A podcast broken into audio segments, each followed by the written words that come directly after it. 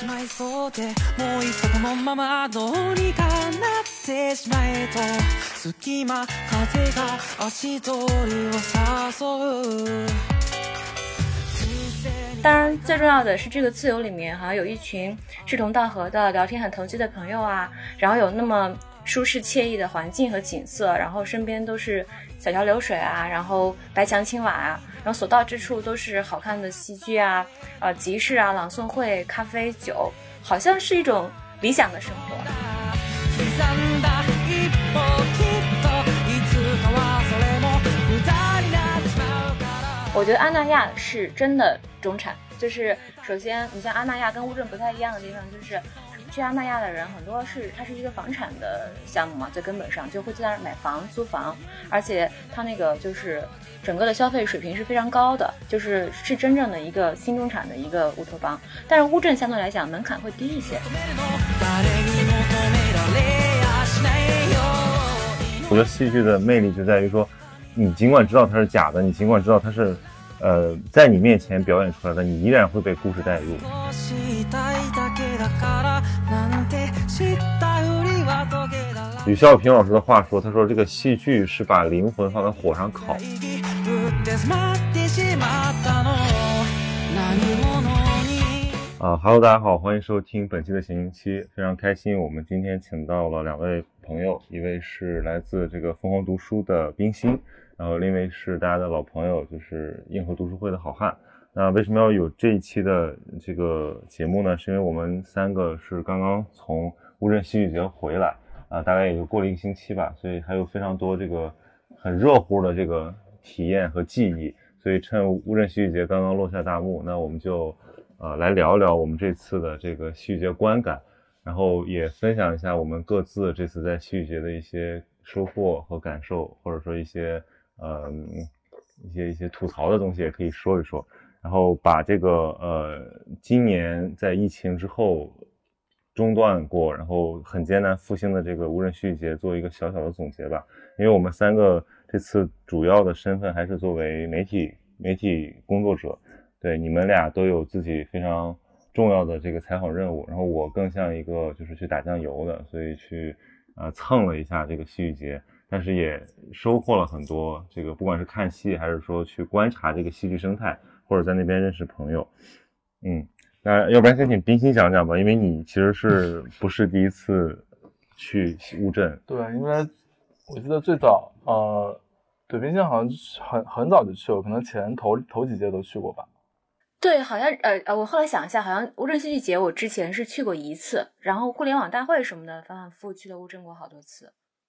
嗯，嗯，所以所以这个无人戏剧节在你就今年的这个体验，在你的这个感受里是怎么样的呢？嗯，就是我我记得我前两年去的时候，那一次是工作任务特别重，所以完全是在工作的状态。然后这一次就是我前前后后其实待的时间很短，也就三天，我算了一下，然后大概是看了五场戏，但整体感觉就是特别特别开心。然后好像很久都没有这么开心了。后来我就想到底为什么？然后后来想，可能是因为就是这三天我暂时抛抛下了那些在北京的工作啊，在在北京的日常啊，然后不停的坐着那个小摆渡车在赶场看戏，然后好像有了一种自由。当然，最重要的是这个自由里面好像有一群志同道合的、聊天很投机的朋友啊，然后有那么舒适惬意的环境和景色，然后身边都是小桥流水啊，然后白墙青瓦啊，然后所到之处都是好看的戏剧啊、呃集市啊、朗诵会、咖啡酒，好像是一种理想的生活。嗯，然后但是对所有的事情是一定是有但是的。然后我知道这是一种好像是一种人造的如梦如幻。然后待会儿可以详细聊聊，因为其实乌镇戏剧节可以跟阿那亚做一个对比。阿那亚很是很典型、很典型的新物产的那个乌托邦，然后乌镇有一些不同。嗯嗯，哎，刚好其实我们今天在这个录制的现场也有一位朋友，他是我们的地主，就把场地借给我们。那他其实呃他没去过乌镇，但是他刚刚去了今年的阿那戏剧节，所以我们一会儿可以做一些对比。哦，我也去。嗯，对，然后要不然请好汉讲讲，你做一个哦，我讲讲，我刚刚听冰心呃分享，我还以为他会说是因为跟我和曹婷一起。是的呀，是的呀。哦，我去乌镇戏剧节其实是因为有一个好朋友他在北京，然后当时跟他一起去了发布会，然后在发布会上就是就是大概是有这样一个机会去那边吧，然后当时其实也呃就呃嗯，你说，当时在发布会的时候其实是呃其实系统的有那个孟导啊、包括几个发起人其实都在。然后系统介绍一下今年的乌镇戏剧节的主题，包括一些特色的剧目、特邀的剧目的板块。然后当时就有一个板块很吸引我，就叫一个板块叫“疾风劲草”，然后也是呃乌镇戏剧节今年应该是比较受关注的一个打头阵的一个板块，其实是中生代的戏剧导演做呃有他们的一个剧目。但是他们这些剧目呢，其实都跟呃，当代生活，当代生活很重要的这个问题，大问题很相关。比如说有这个独居的租房的问题，那也有，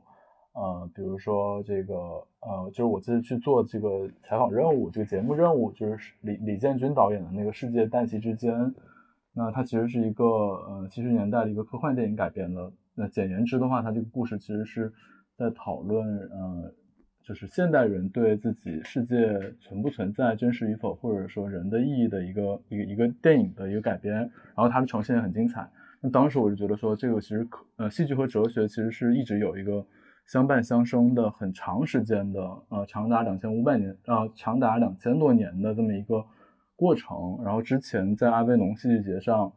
这个哲学家也有一个对谈，我就觉得呃，其实是有一个。呃，有一个启启示吧，就从那个那个之前知道那个事情，然后就想说，就找到了一位这个复旦的哲学教授和呃李建军导演，然后一起做了一个对谈。其实这是最初的一个出发点。嗯，对，就是你其实也是第一次来嘛，然后你也把我捎带上了。就是我觉得你的整体体验可能跟冰心有点不一样，就是因为我们是比冰心多待了三天，冰心其实是呃第一波来，然后也是第一批走。呃，所以我们俩留到后面又待了三天之后，其实是有一点不一样的感受的，因为就那个疲惫期就过来了。因为大家知道乌镇戏剧节大概有两个两个周，呃，它的那个戏的排这个编排也是有上下半场的这种感觉，就是可能主要的几个戏，比如说它的开幕大戏孟京辉的《红与黑》。啊，和另一个他的这个结结尾大戏，就是赖声川的这个《曾经如是》，是分裂在这两个周的。然后还有一些中生代的导演，还有一些新戏，可能大概按照他们的数量吧，然后都放在了这个呃上半周和上下半周。所以其实呃整个无人戏剧节来参加的朋友们的体验可能会不一样，因为这个戏的质感是很不一样的。比如说这次的上半周很多的那个戏剧是就是《戏剧新生活》这个综艺。衍生出来的就是是那一帮大家非常熟悉的这个戏剧人，他们参加了一个综艺节目，然后有一些作品，那这些作品在这个戏剧舞台上重新演出，那这个我我们的感觉就特别像一个就是追星化的过程，那这个也是挺有趣的，就是我我觉得戏剧还是一个还蛮跟艺术相关的，但是这次我们看起来好像它跟呃娱乐性的性质变变得更强了。然后，那么这个下半场虽然我们都不在了，但是我也看到后面的一些在乌镇的朋友反馈，就是比如像这个严颜悦他们编剧和参演的一个戏，然后这个戏也是就是像一个呃网红戏一样，就是大家会去炒那个票价，所以这可能是今年乌镇的一个比较特别的体验。然后再加上其实它最火的就是开幕和第一个周末。啊，那这之后下了几天雨，所以我们走的时候其实是有点萧条的，就感觉呃好像这个很蓬勃的一个活动，那中间开始有点呃掉下来了，那个那个那个热热乎劲儿掉下来了。对，但这个后面我们可以展开讲讲。我不是，我觉得还是先先聊聊戏吧，因为这次我们主要的这个感受还是跟戏剧有关的，然后其次才是生活。其实刚才那个呃好汉提到，就他在银河读书会做的这期。节目，呃，我也参与了，我就是一个呃客串主持。那我是感觉就是这个节目非常精彩，但这也都是建立在这个戏的这个深刻的内涵之上。就是呃，这个戏叫《世界旦夕之间》，是这次呃至少在坊坊间吧，被认为是这次戏剧节可能风评最好的一个戏。嗯，对。我不知道冰心也看了对吧？这个戏。对对对，冰心比我们看的还早。对，然后我我印象特别深刻，是因为呃，当天我看的那一天下了很大的雨，也不很，那就挺大的。然后我们在门口排队等待检票的时候，就已经人手要发一个白色的那个透明的雨衣了。然后后来进场以后，就发现是完全户外的场地嘛，还一直在下雨，挺冷的。我坐在那个座位上等着开场，中途想了好几次要不要走，要不要走，因为怕冻感冒发烧，回来进火车站别不让我回北京什么的。然后后来没走，就很庆幸自己留下来去看了。对，因为真的很炫，嗯嗯。而且我觉得冰心这个体验跟我们那天那个，我们那天是晴，嗯，就是一个一个，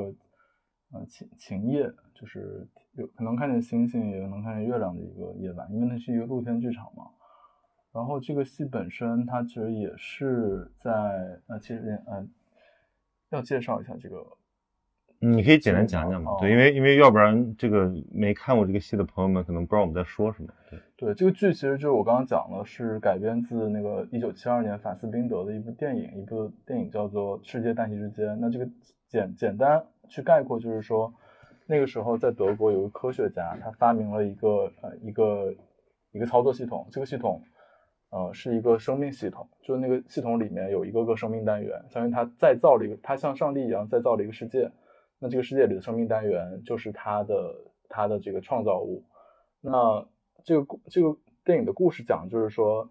当这个事情一步步演化，大家都觉得不对劲，结果这一群科学家，包括这个真实世界的人们，以为自己创造了一个新世界，一个虚拟的世界的人，他们也。呃，突然发现自己其实也处在一种虚拟之中，他们开始怀疑自己世界的真实和呃虚幻。那其实当然，这个七二年这个背景跟这个当时的这个世界格局有关系。当时处在一个恐怖平衡之中，那呃大家就是呃跟这个世界氛围有关。但这个命题本质上也是一个存在主义命题，就是说在没有上帝的情况下，我们怎么确认自己的存在？那我觉得，嗯，就当然建军导演。呃，是非常优秀的一个当代剧场的一个实践者，他的呃剧场剧场实践把这个两重双三重现实表现的很好，呃，好像会去上海巡演啊，有兴趣的朋友可以关注一下。我我能不能稍微剧透一下？因为上次聊到这个呃，就是他的这个表现形式，那个被说不要剧透，但我觉得不剧透确实无法 get 到这个戏的精髓。就这个戏呢，首先它是一个实景，就是大家是一个露天的。一个剧场演出，而且呢，它是采取了一种就是现场的演和这个投影，就是它相当于是呃呈现出一个电影质感，在它的大屏幕上，一个巨型的屏幕，然后那你可以看到这个演员表演的舞台，然后他通过这种绿幕的技术，直接转播成一个呃有虚幻背景的，像是这个那个就是七十年代那个一帮德国人的那个背景的一个电影。那在这种这种对照之下，其实你可以。理解到这个戏剧它不是一个呃简单给你讲一个故事，而是通过这种形式让你去像刚才好像说的去重新反思技术跟存在之间的关系。所以这个戏也是我在这个整个戏剧节里面印象最深的一个戏，因为我觉得这个才是呃当代戏剧的一个贡献，就是它通过很多媒介的形式，通过这个剧场的调度而完成了一个呃你看电影或者说在这个屏幕上影像上达不能完全覆盖的这么一种表达。所以我觉得这个可能是呃呃最重要的一个收获吧。就像我们当时嗯那个节目里，那个林夕老师就是那个复旦的一位哲学教授，他也提到了，就是说，呃，其实当代戏剧当代戏剧最重要的转变，其实是由这个亚里士多德诗学中对戏剧的定义，它是一个闭合的一个故事线，变成了他其实直接向现场坐在舞台前的观众提问。但他不是给出一个答案或者给出一个剧情，他就是提问。那像刚才冰心讲到的说，就那天下着雨，包括我们能看我们那看的那天能看到月亮或者星星，其实就是一个呃当代剧场实验的一个很重要的点，就是说其实正好通过这个主题，你就能够呃在雨淋到你身上或者你感受到那个温度的时候，你去体认自己的存在，而不是通是通过认知去体验体认，而不是通过你的理性去判断我是否存在，就是有。呃，一点，呃，就是是，其实是法斯宾德这个电影想想传递的这种肉身经验，也是现代戏剧想反叛的一种，呃，以理性为中心的一种呃虚构模式，就是古就经典的故事模式，它有一个明确的那个，就是其实也是这个戏剧本来的主题吧。嗯，我觉得这也是一个比较呃有意思的地方，也是这个节目，呃。就比较精彩的地方，对，就是说，就是说简单一点，就是说我们每次看到的那个戏其实是不一样的。就因为前两天这个戏共演了四天，前两天都在下雨，然后演员穿着雨衣，而且他很多设备可能都做了特殊的处理。然后我们在第三天看的时候，突然是一个这种月明星稀的一个晴夜。然后那天晚上它的剧情其实是跟前两天不太一样的。呃，这个就是一个小彩蛋了，因为我们的后来还专门问过导演和那个制作人，说是不是不一样？他们说就是不一样。比如说他们认为可能，呃，他们的一个呃比较有嘲讽性的一个结局。在观众看来，就真的把它当当成大团圆了，所以他们就直接把这个删掉了。而且，就这位导演，其实我刚刚讲了，他不是建军导李建军导演，他其实是呃一位七七零后的这个当代剧场的一个实验者。其实他有之前的一些作品，其实都跟这部风格也不一样，但是其实贯穿其中的也是一种实验性。那个冰心不是之前看过他有一个很有意思的一部一部戏吗？你可以讲讲。嗯。嗯，对，呃，我想先问几个问题，然后再讲我刚刚说那部戏，因为我突然想到你们你们是采访过这个导演的，所以我想问一下技术性的问题。我我我我不知道你们俩刚刚有没有让那个观众们听清楚，当到底是一个怎么样的？首先，它是一个露露天的舞台，然后我们观众呢是坐在台下的，然后台上呢是有两块绿幕，然后演员是在绿幕上面演。然后同时是有两台摄像机分别来拍摄这两块绿幕，他们在那儿演的时候，摄像机就在拍摄。然后同时在这个舞台的在上面头顶上有一块大屏幕，然后现场拍摄的这个绿幕的画面就直接投射到大屏幕上，像电影一样。但是这个后面就已经有了那个加上了它的那个实景了，就是派对啊或者是一些那个场面。所以我就想知道它这个是怎么完成的这种绿幕加现。拍完以后马上就呈现在大屏幕上的，这个是完全是实时的吗？还是说视频是录好的？这个是实时的，因为相当于它应该是那个摄像机直接是可以连到那个那个屏幕上，然后那个屏幕已经加上绿幕。对，因为绿幕不是直接就可以加吗？像那个一般录节目其实都是呃绿幕，然后从那个摄影机里看其实就是有背景的，就从摄影机里看直接就是有背景的。其实，因为摄影机其实就已经调好了一个，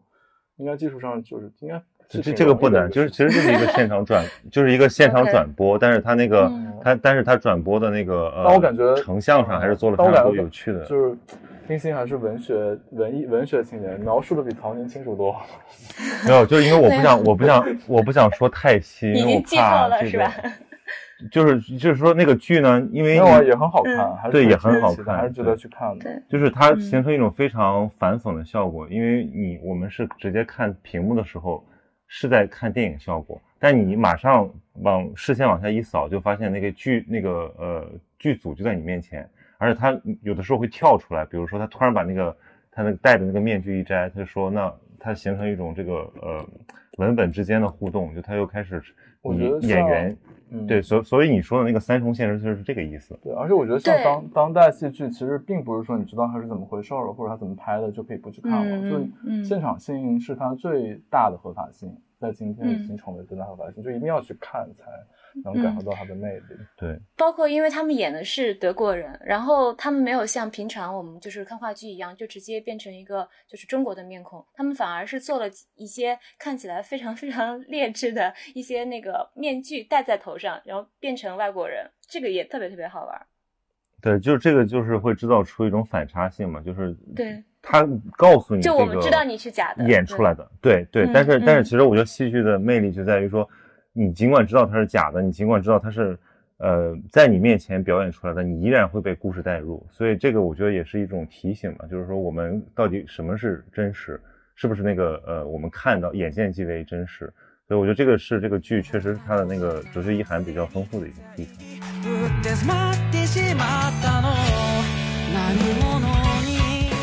而且这部这部戏确实不是说一直在吹捧它，就是确实是呃这次。遇见的朋友都比较推荐的。对，这部这碰到那个嗯，界面文化的一个朋友，他也是觉得这个挺有意思的。对，这个剧的那个评分可能是呃，可能李建军导演他自己这个所有的戏的评分的最高，也是这次可能所有戏乌镇戏剧节的这个演过的戏里面评分最高的。就是说呃，不包括那些放映的外国剧，就是说中国的剧团在世间演出过的。这个可能当然建军导演还说过，说是不是太讨好观众了，就让大家看懂了。因为他的很多戏之前他那种实验性可能是。呃，让你回去咂吧，或者说喜欢的极喜欢，没看懂的就无法无法共情。星星可以讲一下之前 OK 那个对，就是我之前看过一个剧，那个时候我还不知道，就是当时那个戏的导演是谁，完全都不了解，就是完全是很偶然的一个机会就去看了那场戏，呃，然后所以对整个背景是完全不了解的。进了剧场以后呢，就是开场以后，所有的人就是站成一排，然后每个人就开始说自己的故事。然后这个时候，我们手上是有那个录音机的，呃，一个收音机的，你可以调频。然后你的每一个就是那个频段，就是你调调到某个频道，就代表那个人正在说的话。然后我们当时就很懵逼，不知道该怎么弄，因为 你我，比如我开这个，我就能听见，比如第一个人说的话，然后我调另外一个，就只能听见另外一个人说的话，但是他们同时都在讲。就是你肯定会错过它的开头或者结尾，就是然后所以大型的那个现场，就是我相信，就是现场所有的人可能听的频道都是不太一样的。然后你你要做的事情就是你戴上这个耳机以后，你听这个人的故事，但你人都是贪心的嘛，你不可能甘于听一个人的故事，你就马上去调频看看那个人说了什么，然后你就知道你把所有人都听完一遍以后，你再回来去想我对哪个人更感兴趣，我就把他的故事去听完。然后，嗯，整个的画面就是他们那一群人就坐在台子上，坐在那个椅子上，然后在不停的讲，然后看起来很奇怪的样子。然后，而且很好玩的是，我最后选择听的是一个呃北京老大妈的故事。然后他这些人全部都是素人，他叫美好的一天嘛。这个人就讲他自己的呃经历，比如说这老大妈就说，我每天早上几点起床。去外面买早饭回来给我的孙女孙孙子吃，然后包括他就开始讲他自己年轻的时候就是去哪儿什么当过知青啊什么的，就是你能够在一个很短的时间内了解一个人的人生，就特别特别的有意思。我觉得最有意思其实就是最初那种你完全懵逼，不知道自己应该调哪个频道，啥玩意儿，就也没有人跟你说一声，你现在请把你的收音机拿出来，戴上耳机怎么调频，没有人告诉你。就我觉得好像这个导演还挺爱玩这种形式和互动的，嗯嗯嗯。而且郑局导演之前说，他这个戏十年前在中国演的时候，那观众都哗哗退场，就是一开始觉得就是什么玩意儿，是就哗哗退场。但可能今今天就是中国的戏剧观众也走到了一个不一样的程度，大家肯定也可以接受这样的，呃，接受这种现代戏剧的的的。嗯的特点吧。对，而且我觉得这个跟戏剧节这个场域非常有关系，因为大家是呃专门过来看戏的，或者说甚至是用用一个朋友的话说，说这个就是你们戏剧行业的一个年会，就一个一个行业的一个年终总结，所以呃，它当然会吸引到筛选出那些最对戏剧痴迷的一部分观众过来，当然也有一部分是这种就是旅游啊，这个或者说感觉这种文化节的性质来的。但这不妨碍它依然成为这个国内现在可能就是至少是在观众互动质量上最高的一个一个集中的戏剧演出季。对，嗯，你说到旅游，然后我就特别想提一下，就是呃，那个有一天晚上你们在咖啡馆等我的时候，遇到了一个阿姨。然后我就问，对我是没有见到他的，只是听你们描述，要不要曹曹宁或者来，我们来我们来描述一下，对，描述一下，对，正好正好正好就刚才那个，啊，我今天晚上吃饭提到他了，哦，是吗？因为这是一个特别，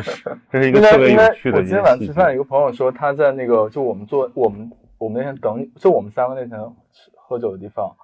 他碰到的是什么周迅？哦，周迅，但我们也碰到，但但我们觉得我们碰到那个阿姨可能精彩程度可能就不逊于周迅，其实这个是怎么回事呢？这个一会儿我们可以来聊下一部戏了，就是聊《红与黑》，因为那个单期之间其实聊差不多了，而且我觉得更多精彩的节目，大家可以去听那个《银河》呃，新周刊《硬核读书会》，对对对，一一一则软广，就是他有那个李建军导演和林夕教授的一个对谈，就是来聊这个戏和哲戏剧和哲学的关系。那我们现在就开始聊，就是冰心的主要任务就是呃采访孟京辉以及看《红与黑》的感受。我还没有踩到孟京辉，妈呀！哎，那天为什么要说要有这么一个细节呢？是因为，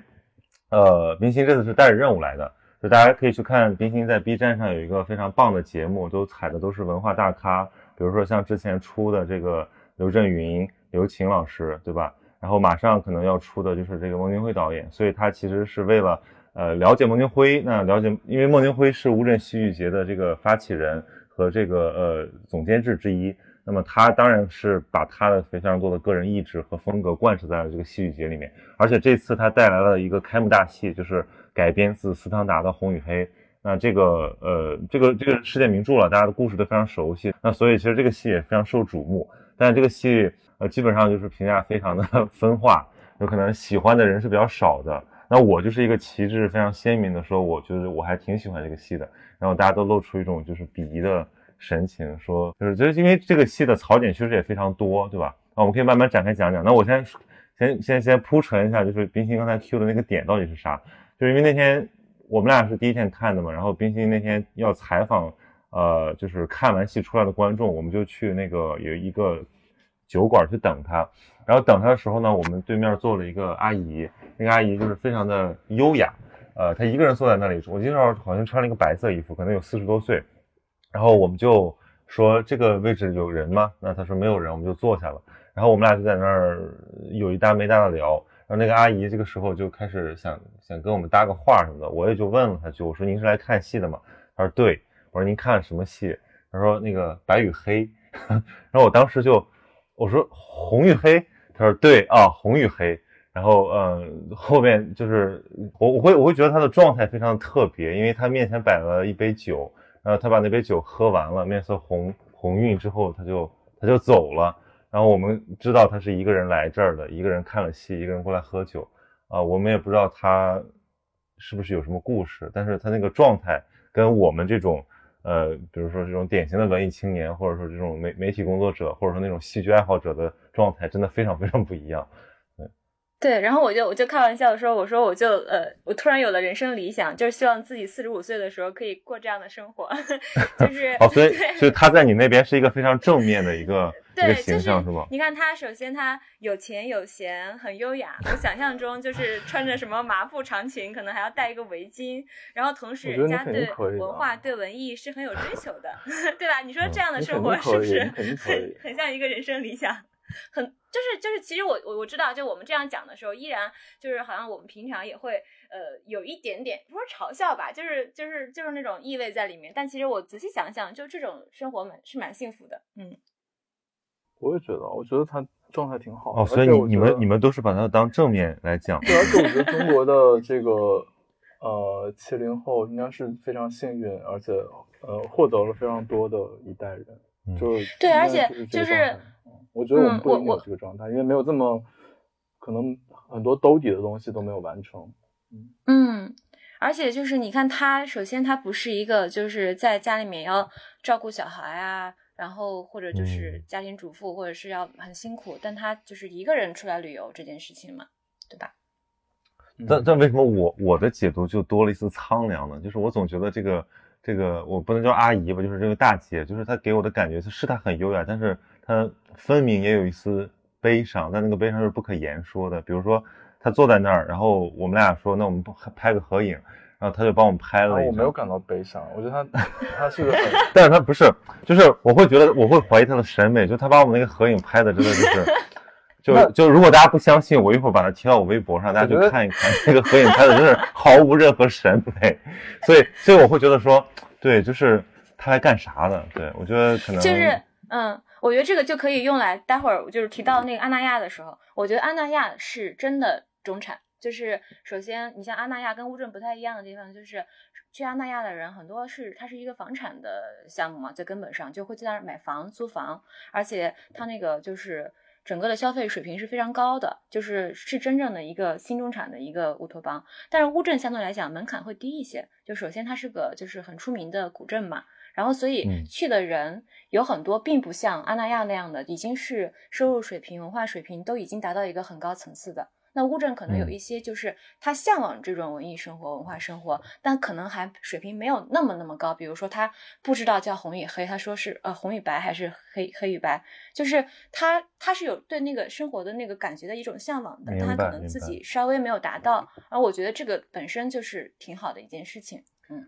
对，其实这个话题特别有意思，就是因为呃，我们相当于在聊中国当代的戏剧观众是谁。对，因为我后面呃你走了，那个好汉那天他没没有去，然后我我最后一天晚上跟我另外一波朋友的那个展展，就是腾讯新闻的一个一个一个朋友，然然后我把他带去了我们俩我们三个吃吃那个呃就是黄小厨的他那个摊位，就是北栅那边藤椒牛肉面，嗯，对，因为我那天本来看完那个乌达克，我就想回去了，但是我碰到展展，然后他带来那个他一朋友是人物杂志的一个摄影师，那我们嗯。三个说，那不我们去喝点儿吧？行，我说那我去，我带你们去个地方吧，我就把他们带过去了，带过去就碰到了就是招待我们的那个就黄小厨的这个、这个这个非常热情的一位朋友，对对对，就你发那张照片的拍摄者，对对对对对，就是我发那张照片的拍摄者。然后，然后，然后他非常热情的招待我们，然后他还把我带去了，就是你你你们都没去，就是北栅有一个迪厅，就专门为这个哦。戏剧节，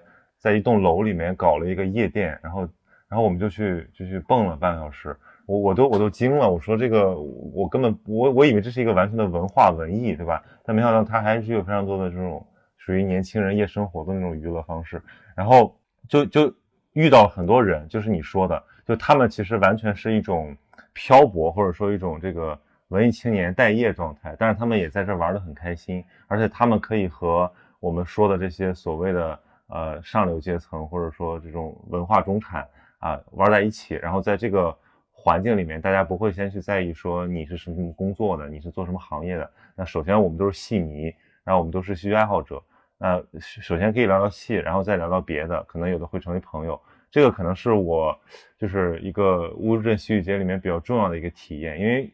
其他的这种文艺活动也参加过好多次嘛。你比如说音乐节啊，城市里面的这些什么呃电影节啊、演出季，但是只有在乌镇，我才能感觉到一种进入式的一种体验。它像一个那种吊吊桥效应，就是所有人都被摁在这儿，呃，聊这种戏剧，聊这个文艺。聊一种跟现实没有关系的事情，所以反而产生了一种非常梦幻的感觉。那今年他的那个呃乌镇戏剧节的那个标语叫呃这个如梦如戏，对，所以我今天起起的咱们这个主题叫戏梦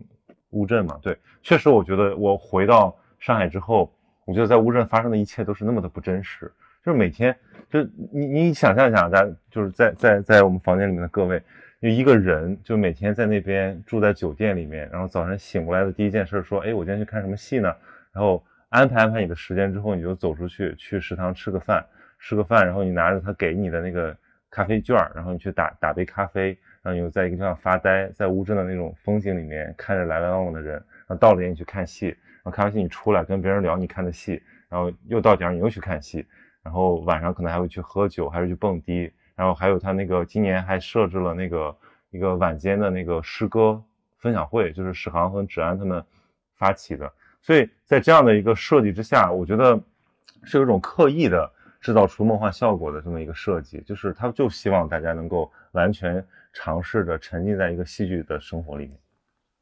对，然后就像我们看到的戏剧嘛，它是在一个在舞台上被观看的。我们知道他的人物、他的置景都不是真的，这种感觉又跟当时这个乌镇戏剧节本身乌镇也很像，因为他那儿的生活也是过于美好的。你放在全国的坐标来看，他当时也是一个被观看的一种景色、一种生活方式，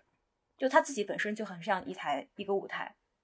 嗯，对，就是这次乌镇的设置也是非常用心，其实应该每年都这样，就是。大家知道那个乌镇的开发还是水那个江南水乡里面一个比较有特点的，它是一个整体开发，所以它你要进入到这个景区里面的话，它的所有的这个景观的这个风格是一致的，它不像什么西塘、周庄是那种呃，我用我的话说就是一个放大版的一个什刹海，它就是都是那种呃水墨对吧？江南水墨画式的那种风格，然后它在这个装潢上也加入了非常多戏剧元素，比如说它那边挂了非常多的这个。呃，知名的这个剧作家的这个呃照片，然后整个的这个角落，就是它它的空间营造也是充满了一个，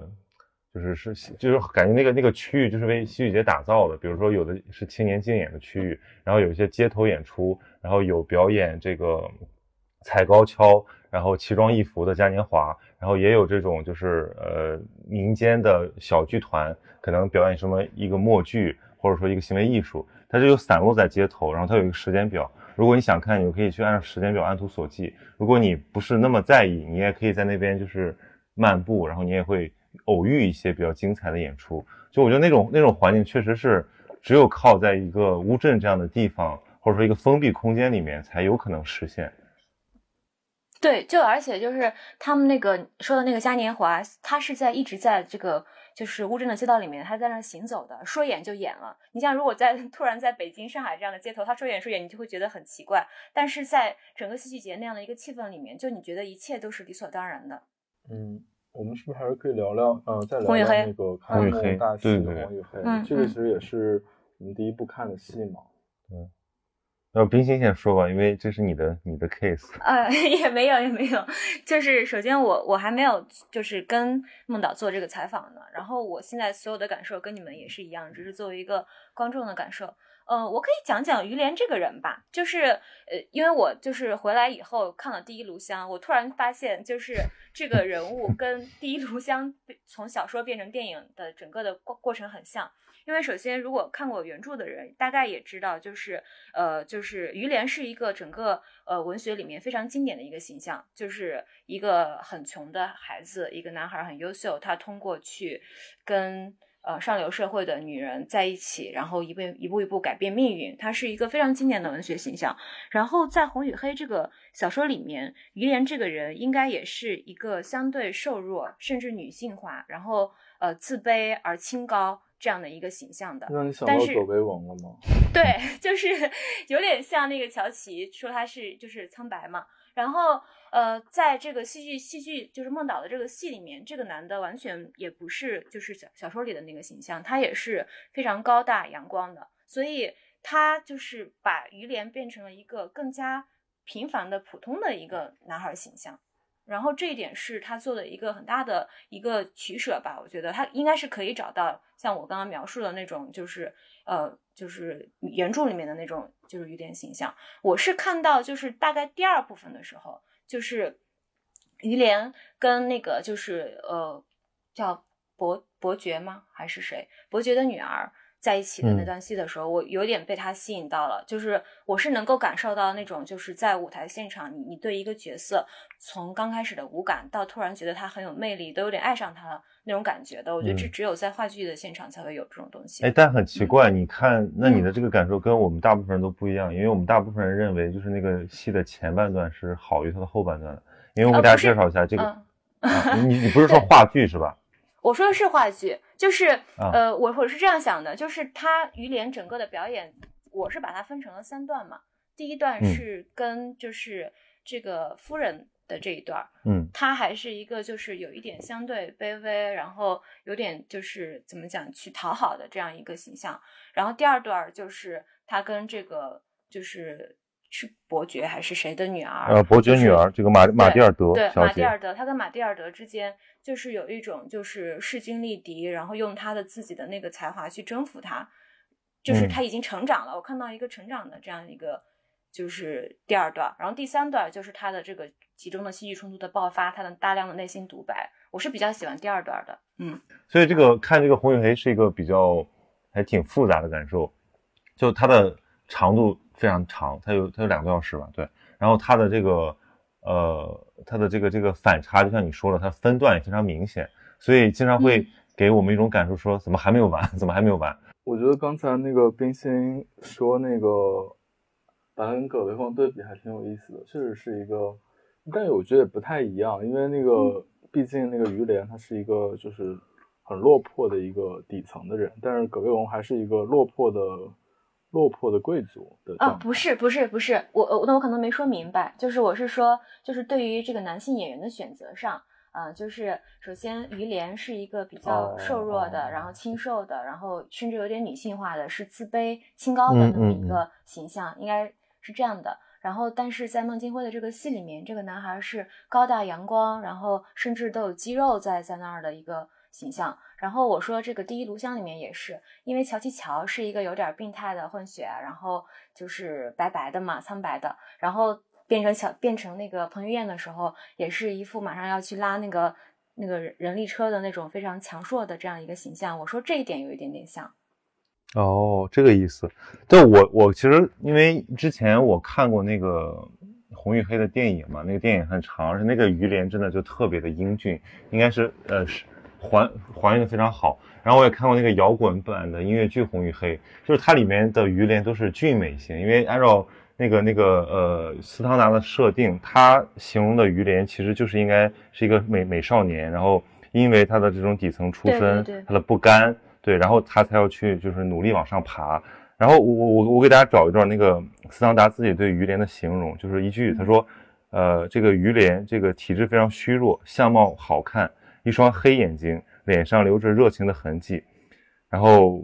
这个其实是就是一个孱弱但是野心勃勃的一个形象，但是呢，就像你说的，就是张一成，就是孟京辉工作室非常优秀的这个男演员张一成，嗯他演的这个于连呢，就有点像一个现代版的一个重新诠释，他有点玩世不恭，他甚至就是呃太阳光了，太憨了，他，没有的那种，就你感觉他没有那种好像刚从篮球对队下来那种感觉，嗯，对对对，他没有于连那种就是让人非常呃，就是对他的那种阴人性的贪婪和阴。嗯，我觉得很是很复杂的感受，一种是他对他那种人性的贪婪的呃阴暗的那种呃鄙夷和呃同情，再一个还是一种对他那种令人心碎的美的一种一种一种呃怜爱吧，对，所以其实我我其实，在那个我在乌镇录了一节目，就是讲红与黑的，就是一个是把嗯书中这个形象的理解、对他的理解的变化给讲一讲，另外又讲一讲对这个戏的感受。其实就很明显嘛，就小的时候看红与黑，呃，不一定能看得进去，但是可能理解于连都是把他当成一个一个呃可悲的人物去理解。但是后来我到这次再看这个戏，包括过了这么多年，重新去想想于连，然后重新去结合自己的经历去理解一下这个所谓的个人奋斗，所谓底层怎么往上爬这件事儿的时候，我会觉得于连其实非常值得同情，甚至是是他是非常幸运的。就是我我那那天晚上发了朋友圈，我说就是说我们要有极其幸运的机会，才有可能成为一个于连，因为大部分人可能早早的就不再相信就是改变命运这件事儿了。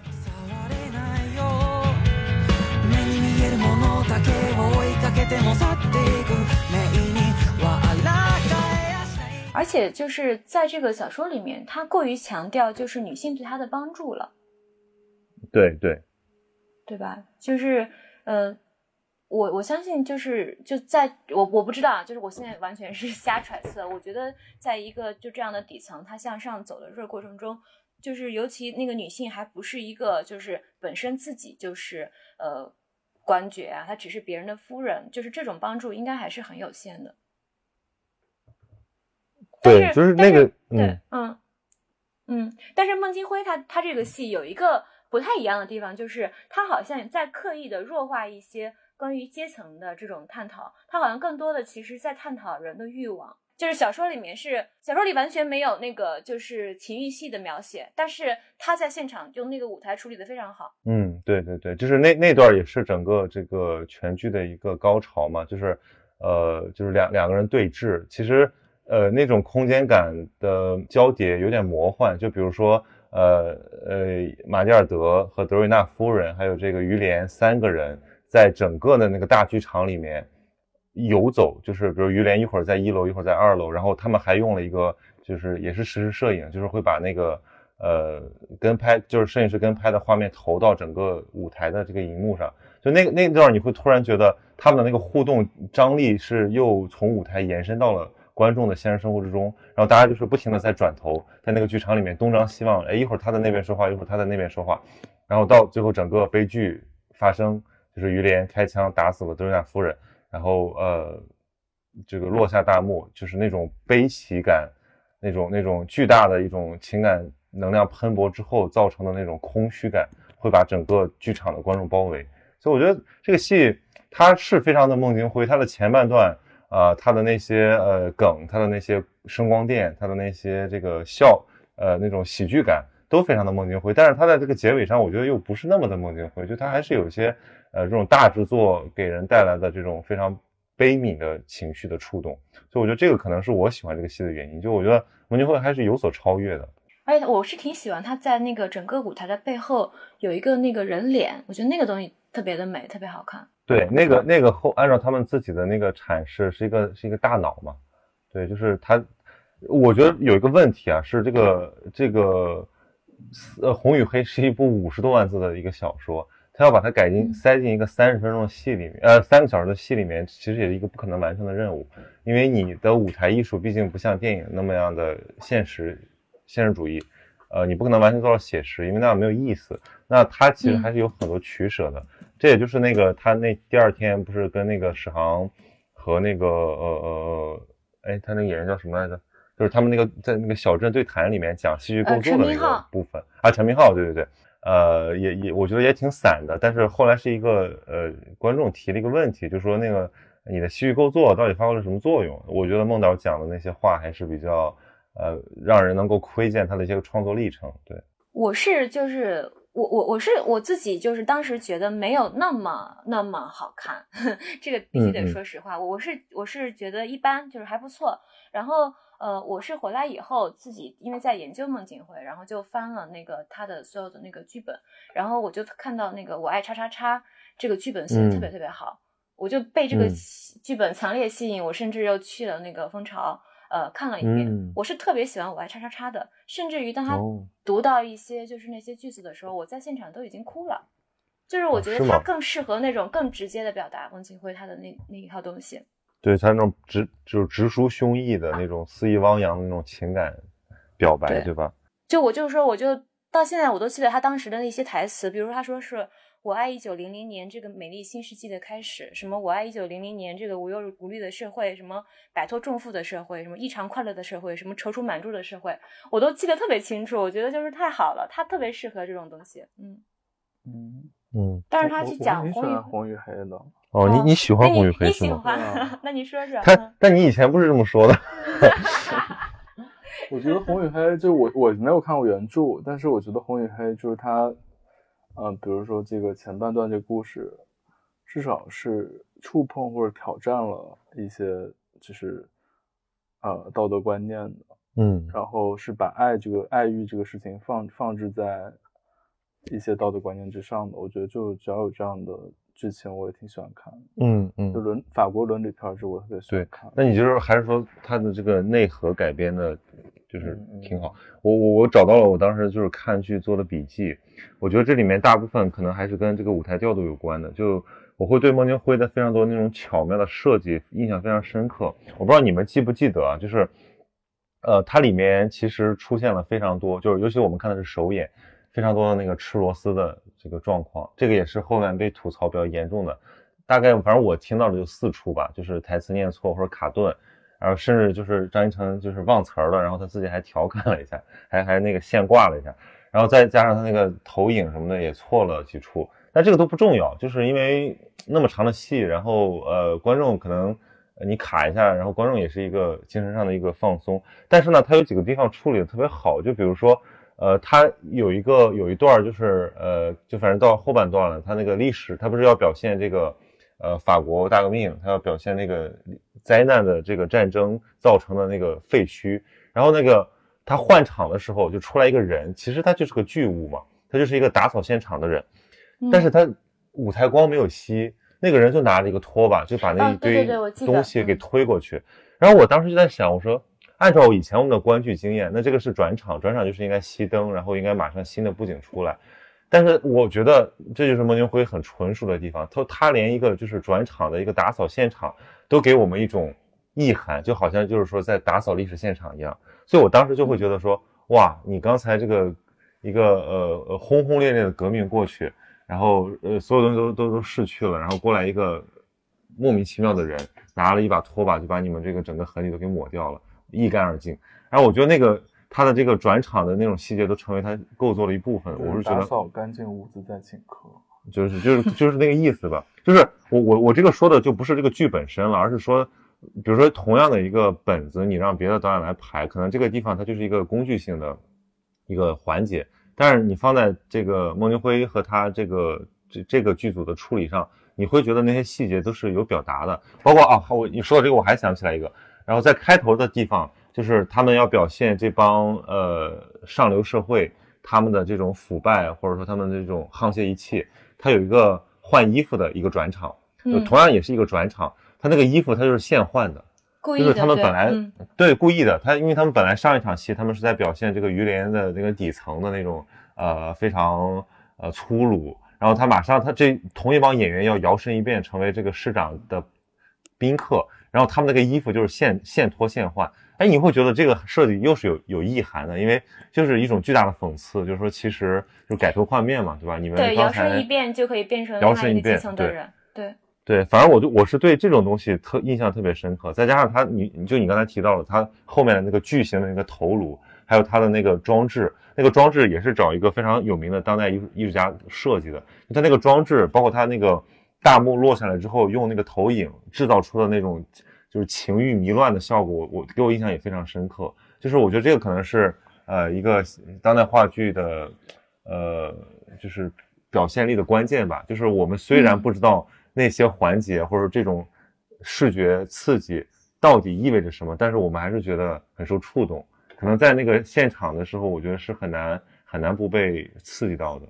嗯，我我刚刚提到就是后面那个很美的那个东西，我怀疑是不是因为你们坐的太远了，你你没有看到我说的其实是两个东西，就是因为我是在坐在舞池里面，就是都不是正经的座位，是正经座位再靠前。他们刚开始那一段就是扔杯子、扔器具的时候都砸到我身上了那种。哦，对对 对对对，对对对，然后他其实，在背后一直都有一个，就是一一张脸，就是那个脸特别特别美。然后后来才从左边又运了一个头脑过来，是两个对对对装置。对对对对对对嗯。所以就如果我们看这些，我们又会觉得到现场看戏剧是一个非常重要的事情，因为你一切都是看影像的话，你是无法感受到这些细节里面的那些精巧思的。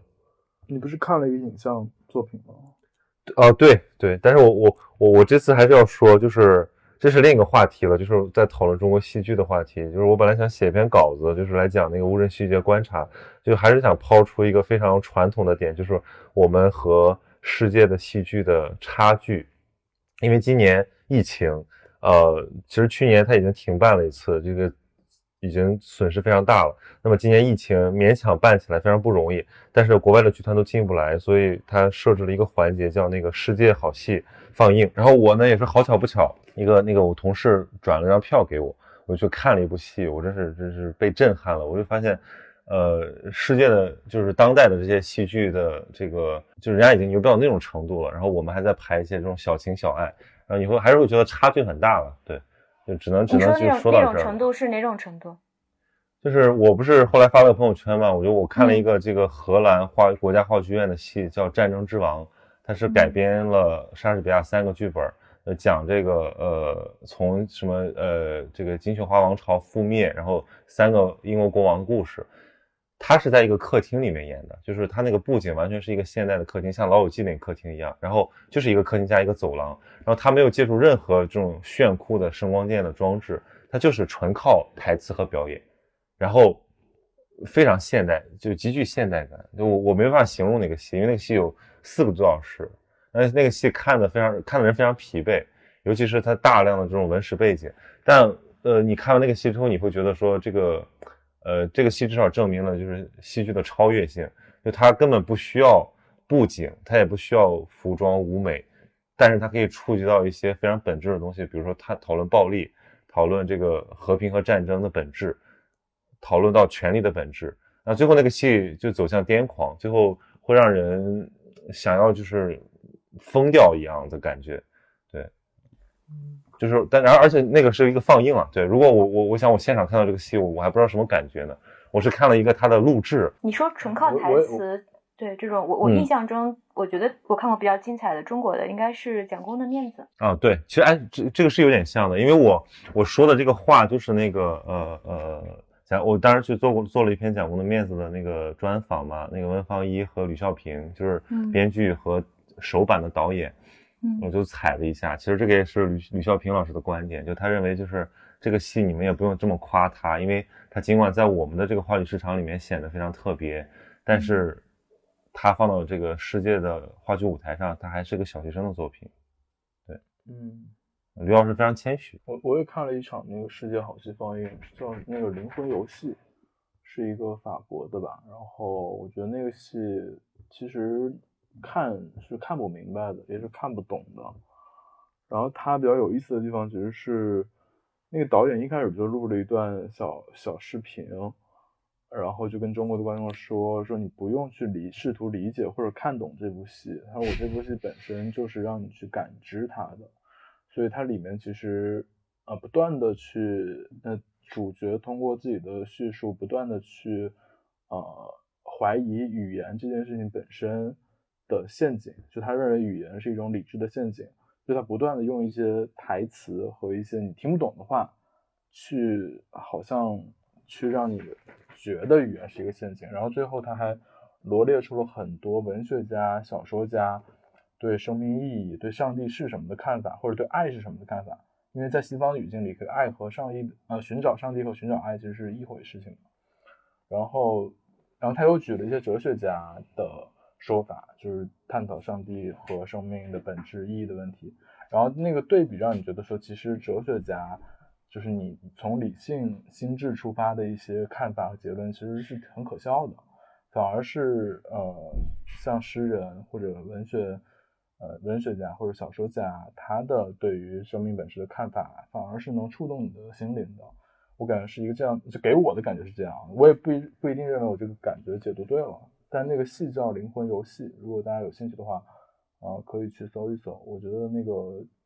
他那个剧本、那个台词都还挺好的，看一看也还不错。对，就我觉得好像深刻的戏剧。它给你的触动和引发的思考，并不完全是语言能覆盖的。嗯，而且就我们在那儿聊观后感，其实是有点吃力的。而且重点是，就戏剧还是要回应当下的问题嘛。那如果走到了今天，二零二零、二零二一年的话，戏剧就应该回应这样的问题，就是说，呃，可能在刚刚工业革命的时期的时候，戏剧是不同的问题；那在古希腊雅典城邦的时候，戏剧也是不同的问题。那如果戏剧变成了幻梦一场，可能戏剧本身也出现了一些问题。如果让你觉得它跟现实只呃毫无关涉，或者说它的对现实的指认是不痛不痒的，或者说是他臆想的，或者说是呃作者或者导演臆想的，这也都是很大的问题。我觉得这些问题肯定都有待大家去对。就我刚我刚才说的，就是我们在乌镇看到的很多作品。呃，还是没有让人非常的惊艳，就我们也不是说失望吧，因为这都不容易，呃，但问题是，呃，这个落差在哪儿呢？在于就是说它太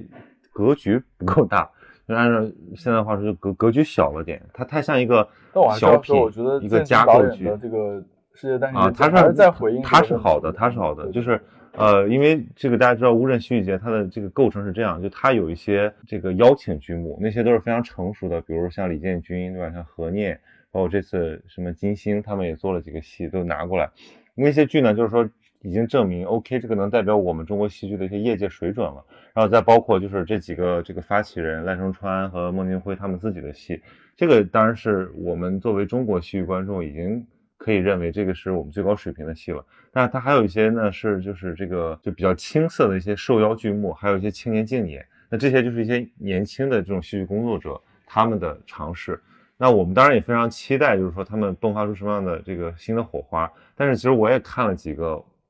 总的观感就是说，我们好像讨论的东西都还蛮蛮俗套的，或者蛮蛮刻板的，就是好像你看了开头，你大概知道它的结尾，就是说因为它的那个回应的。好汉讲那个时代的情绪，呃，是一个非常好理解的东西，它并不是非常深邃、非常幽深、非常让人感到呃痛苦的东西。但我觉得这确实是文艺作品通通常的，如果是主题先行，或者说呃，它会落入一种庸俗社会学的套路，就可能变成一种立场的展演，而不是一个让人有感触的艺术作品。对，这可能是挺挺。就是我，所以所以后面我们就退而求其次嘛，我们就说行，你要表现一个这样的作品，那你把它表现的好一点也可以。那我去看了几个戏，有一个戏我忘记它名字，我不是记得很清楚了。我也其实我也不想说它的名字啊，就是那个戏还不错，就是一个温馨的小品，这个一个社畜自我抚慰的故事。他开他开头那么演，我就觉得哦，他肯定是要讲这样一个故事。我觉得乌镇戏剧节的这些剧目还是都有触及到现实问题的。哦，对，但问题是它不够深刻，就是就是他没有给人一种就是让你让你颤抖的感觉。那个吕孝平老师的话说，他说这个戏剧是把灵魂放在火上烤。那我说我今天看无人戏剧节，我可能烤了一两回吧，剩下的时候我就是在那儿暖暖手而已。就他给了我一个娱乐品的一个感受，对，但我们也无可厚非。但我觉得也不能去苛责。当然当然，就是就是，因为他毕竟也都是青年的作品，然后是他们也都在。成长之中。我觉得对于这种年轻导演的作平台很重要。对我们对于年轻导演的作品，我们是非常期待的，就是因为毕竟咱们不是搞戏的嘛，咱们是观众和这个呃媒体，那我们能看到好戏，当然非常非常好。但是如果而且你觉得它不够好，那其实是你要去帮助这个生态变得更好。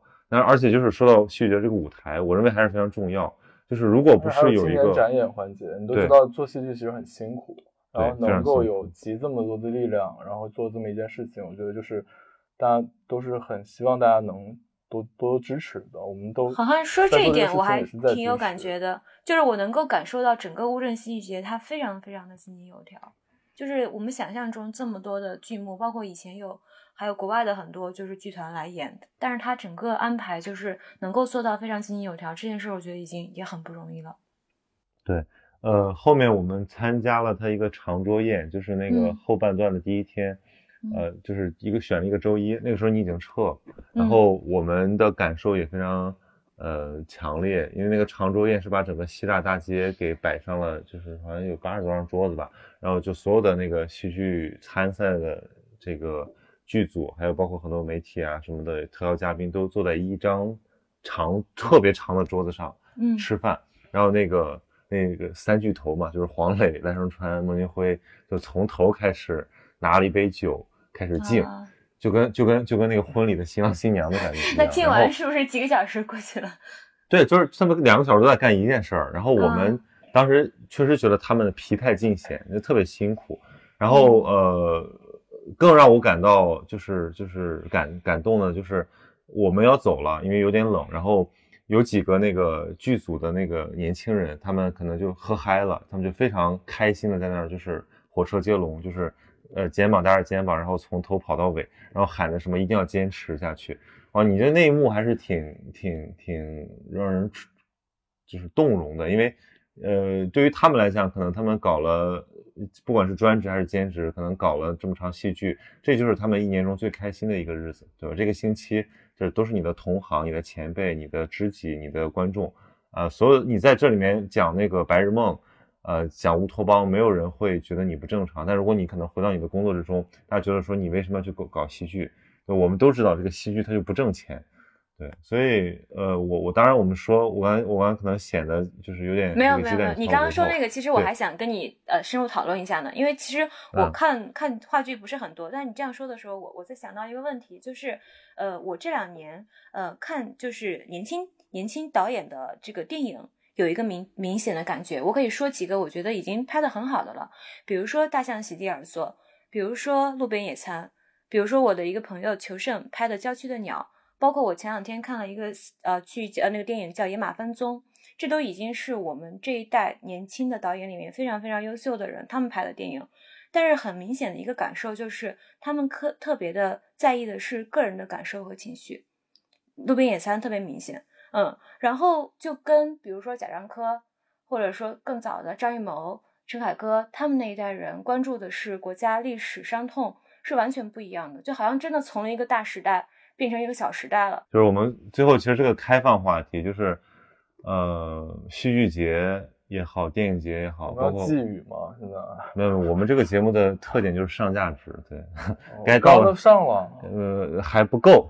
还要再上一点儿，就是因为你也去了，哎，你没去 First 是吧？那个嗯何燕去了 First，我们有身边，反正就是呃，国内能看到这种活动，不管我们说的乌镇戏剧节也好，阿那亚也好，First 影展也好，还有等等平遥影展也好，他们都是新兴事物，就是他们的存在已经让人足够欣慰了。那至于他们可能不管是在组组织筹划、机制设计，还是说它的内容呈现上，还有种种可以提高的部分。如果你跟这个国际一流水准对比的话，那当然是这样的。但这并不是我们去呃就苛责他们的一个一个理由嘛，对。所以我们最后也就是把这个我们这次参会或者说参加这个戏剧节的一个感受啊，做一个稍微这个像总结陈词一样的一个嗯，定论就可以了。对，那就期待它未来有一些更发光发热的时刻吧。对，所以冰心，你觉得这次的活整个的活动最让你感到就总结了，难难总结了，天哪，没有做好准备。他他已经 他已经开始他已经开始 Q 流程了。对，就就很开心。就是我我我是真的非非常诚恳的说，就是可能也就是因为跟你们几个在一起，就是这一次的整个的过程让我觉得非常的轻松，非常的开心。嗯嗯嗯，对，我的感受是这样，就是我们刚才大部分人在聊戏，但是这个戏的背后就是我们的生活。就是如果你在那边仅仅是一个游客，你只是去看戏，其实你待不住那么长时间的。然后正是因为我们，嗯，比如说好像把你叫上，然后我又把我同事叫上，后来我们又去认识新的朋友，就这么不停的通过戏剧，呃，去链接起人和人的这种关系，才让整个体验变得美好起来。我觉得这也是我最大的感受。然后我当时就最后一天晚上去北栅，呃，那个北栅那边蹦迪，然后我们当时拉了个群。然后我后来第二天就走了，但是那个群里的朋友们，他们又在不断延续这种、这种、这种传递。然后我就看到他们嗨完了整个无人戏剧节，就我在群里看着，我都觉得非常开心，因为我觉得大家都是陌生人，大家都是因为一个呃目的，非功利的目的来到那个地方，然后产生了一丝这个感动，然后成为了朋友。这个事儿其实就挺棒的。